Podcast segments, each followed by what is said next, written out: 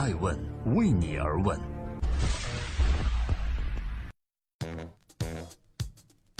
Hello，各位好，二零一七年的十二月十五日，今天是星期五。忙碌在这个世界各个角落的创新创业者们，大家好，这里是爱问每日人物，我是爱成，记录时代人物，探索创新创富。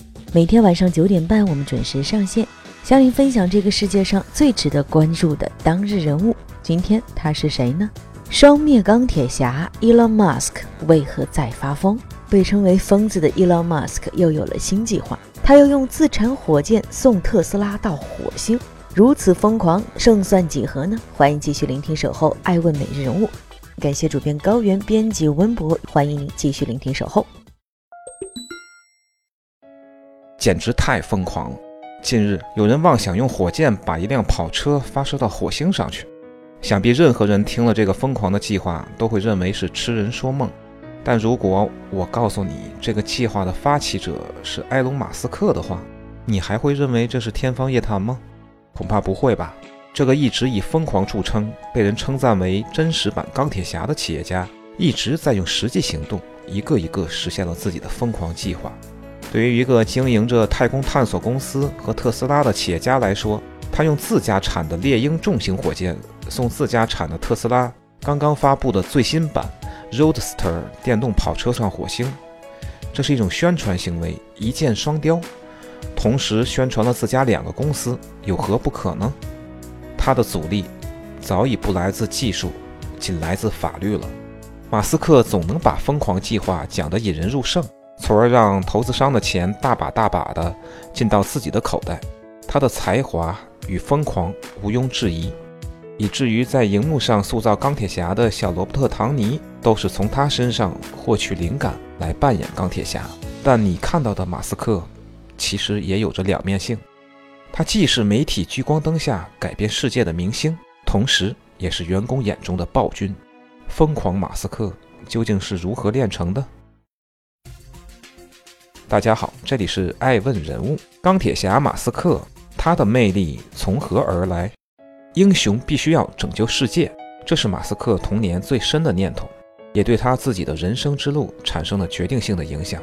他喜欢看大局，看计划，因为只有长远的目标才能改变世界，影响潮流。他的人生目标一直是改变世界，这驱使着他总能跳出惯性思维，去实现那些看似疯狂的构想。马斯克改变世界的三个重点是互联网、可再生能源。和太空探索，在一九九九年，他注资一千万，与他人合伙创办了 X 点 com，也就是著名的在线支付系统 PayPal 的前身。后来，PayPal 发展成为迄今最成功的网上付费方式。而在以两亿美元出售了 PayPal 之后，马斯克分别投资了航空公司 SpaceX 和新能源汽车公司特斯拉。SpaceX 凭借优秀的技术和低廉的价格。获得了政府的扶持和美国国家航天局的十六亿美元的大合同，成功开创了私人公司进军火箭发射产业的先河。特斯拉也让世界看到了新能源汽车的希望。马斯克真正做到了用硅谷颠覆底特律汽车产业。马斯克的极客精神是搭建他钢铁帝国的最坚实的基础。他平均一周要工作超过一百个小时，每一件事情他都争取亲力亲为。这在 SpaceX 和特斯拉项目中都有显著的体现。为了控制 SpaceX 制造火箭的成本，马斯克读遍了相关的大学教材，在每一个细节部分，成功做到了最小化成本。这也是商业化火箭公司运营的核心。美国航空航天专家霍华德就曾表示，马斯克的秘密不在技术，而在预算控制。在特斯拉的品牌传播上，马斯克还充分展现了他的营销天赋。互联网出身的马斯克深知口碑对产品营销的重要。特斯拉的首批试用者都是具有相当影响力的好莱坞明星、硅谷英雄等，他们在社交媒体上的传播为特斯拉带来了人气和口碑。有人总结马斯克的营销是黑洞营销，他很少主动说出自己的观点，但把营销的另一个层面融入用户的社交分享，通过另外的方式发挥到极致。大家好，这里是爱问每日人物，欢迎回来。下面我们来关注天才的另一面是暴君吗？在《硅谷钢铁侠》一书中，这么评价马斯克：与时俱进的视野和执行力，结合了亨利·福特和约翰·洛克菲勒最好的特质。但除此之外，马斯克却不能算个好领导。小的时候，他就因为总是直截了当地指出别人的错误而被厌恶，被打昏也不知道原因。做了领袖之后，他也没有礼贤下士的概念。一位因送即将分娩的妻子去医院而仓会迟到的工程师，被他骂得狗血喷头。无论你是怎样的功臣，只要达不到他的标准，跟不上他的节奏，很有可能被随时淘汰出局。而他自己则兼职做好被开除人的工作。在婚姻中，他也从一开始就宣称了自己主导者的地位。他只活在自己的节奏里，一方面发挥着自己的才能，一方面证明着别人的无用。特斯拉的企业文化更是硅谷的异类。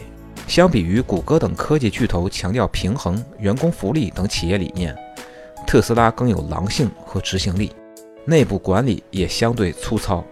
在对中国的问题上，曾有多位高管指责马斯克。权力过于集中，公司文化带着强烈的马斯克光环。他曾在特斯拉陷入危机时，要求员工周末努力工作，并睡在桌子的下面，直到所有项目完成。特斯拉的前员工也曾向媒体透露，特斯拉的副总裁是一个高危职业，因做事方式与马斯克产生冲突，主动离职，甚至被开掉的高管已经有几十位了。十二月一日的最新消息显示，特斯拉的股价下跌了百分之零点七五。且按照特斯拉目前的销量，很有可能在二零一八年失去联邦政府给予特斯拉车主的减税优惠，这无疑让特斯拉雪上加霜。因为要知道，很多传统汽车厂商都已经开始降低了成本。重压之下，如果马斯克再按以往的套路，他很有可能再次裁员很多员工。其实，虽然马斯克有很多的缺点，但他在国内的崇拜者却非常多，比如雷军等知名企业家。都是马斯克的粉丝。我曾经采访过 BOSS 直聘的赵鹏，他就曾向我表示，等他退休以后，要把挣的所有钱的一半无偿捐给马斯克，因为他欣赏马斯克改变世界的精神和勇气以及能力。马斯克就是这么一个人，让所有的企业家都羡慕、嫉妒、恨，而让他的员工认为他是暴君。那么，爱问人物的创始人艾诚老师怎么看马斯克呢？我们来听听他的评论。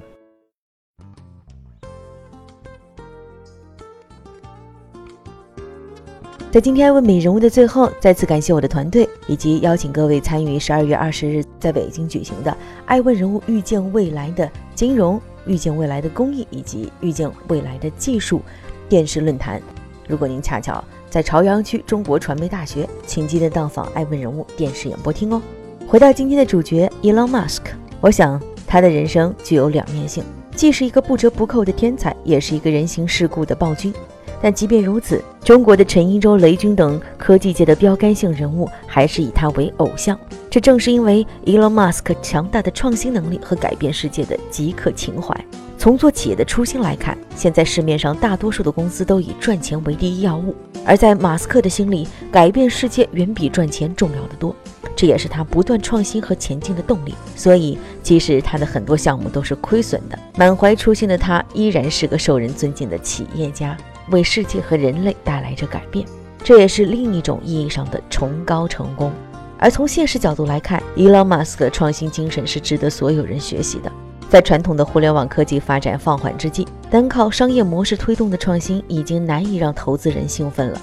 而目前，科技公司之间一直存在着相互模仿这一弊病，从而不能真正做到意义上的创新，甚至一些产品最多是在原版基础上稍作改进。